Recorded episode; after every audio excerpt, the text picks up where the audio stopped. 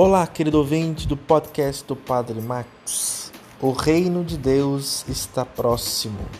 Essa era a mensagem dita aos discípulos, aqueles os quais o Senhor mandou ir de dois a dois aos povoados, locais onde o Senhor iria passar também.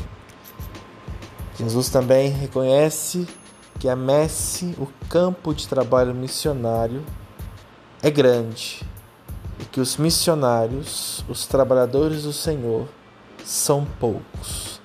O convite de hoje é para que tomemos posse dessa missão e sejamos missionários do Senhor aonde nós estamos, onde nós vivemos e continuemos a dizer a mesma mensagem o reino de Deus está próximo, está entre nós, está na nossa missão.